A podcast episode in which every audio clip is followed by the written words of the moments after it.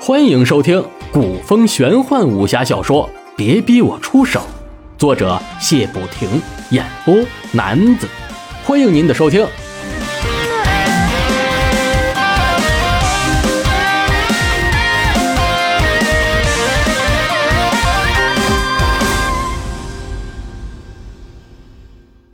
第二卷第十二章：神龙秘谷四。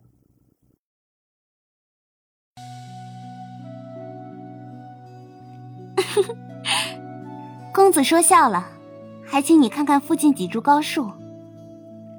朱熹、令狐无忧两人顺着龙香香的目光抬头望去，前面确实林列着几棵参天大树，这树笔直光滑，高有四十几丈，两人合抱般宽窄，树干上连一只分叉都没有，只是在树顶上长着伞状的树叶。乍看下像是戴了一顶帽子似的。每棵树帽子的下方具有一只巨型的鸟巢。哇，好大的鸟巢啊，姐姐！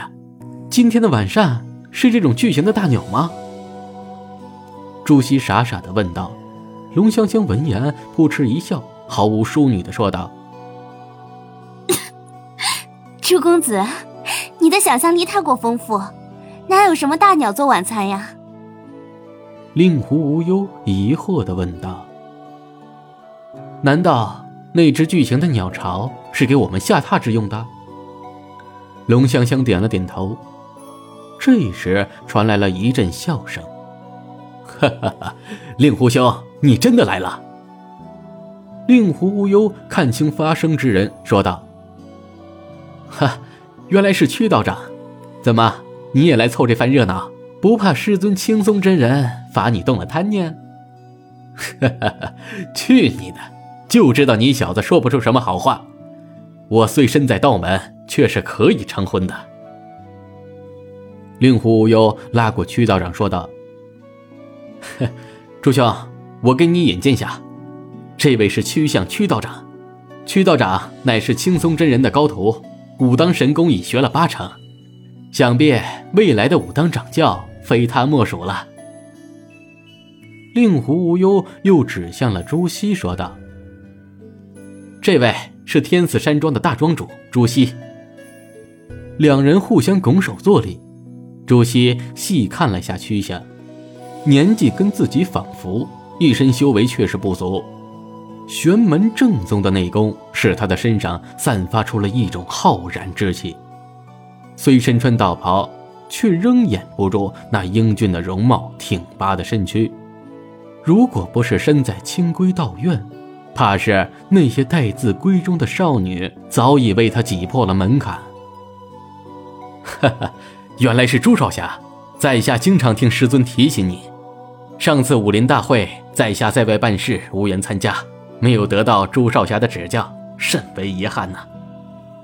对曲相来说。朱熹这个名字并不陌生，不光朱熹在武林大会上妙招层出不穷，取得三甲的成绩，而光自己的师傅就在耳边唠叨朱熹，这就让曲相的耳中长出了老茧了。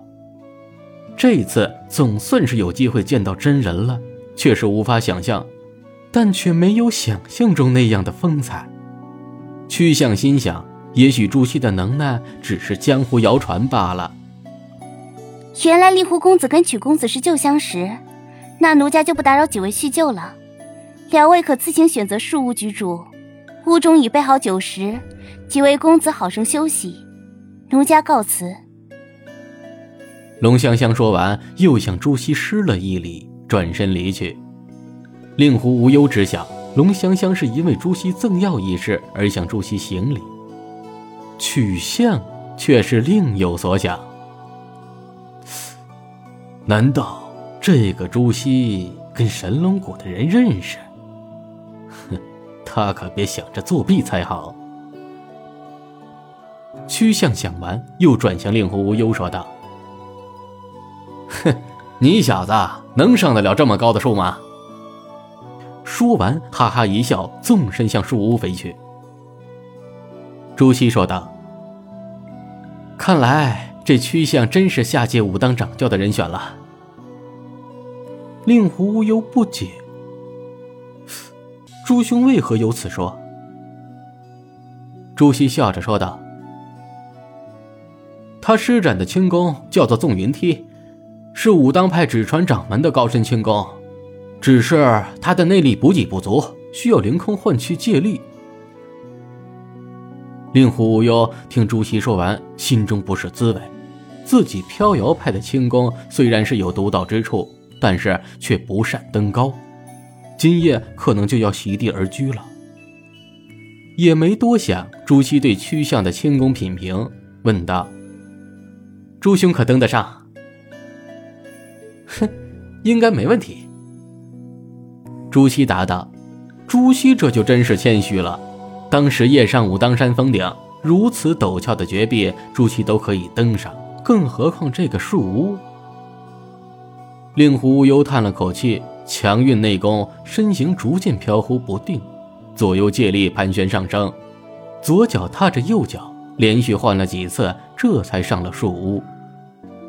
朱熹嘿嘿一笑，纵云梯一展，笔直上升。不过飞向的却是令狐无忧的树屋。这谷中的规矩太多，看来还是跟老色鬼请教一下才好。可朱熹施展的绝世轻功却是被曲相看到了眼里。他，他怎么会有武当的纵云梯？这个朱熹到底是个怎样的人物啊？看来这次朱熹的神龙谷之旅不会很平静了。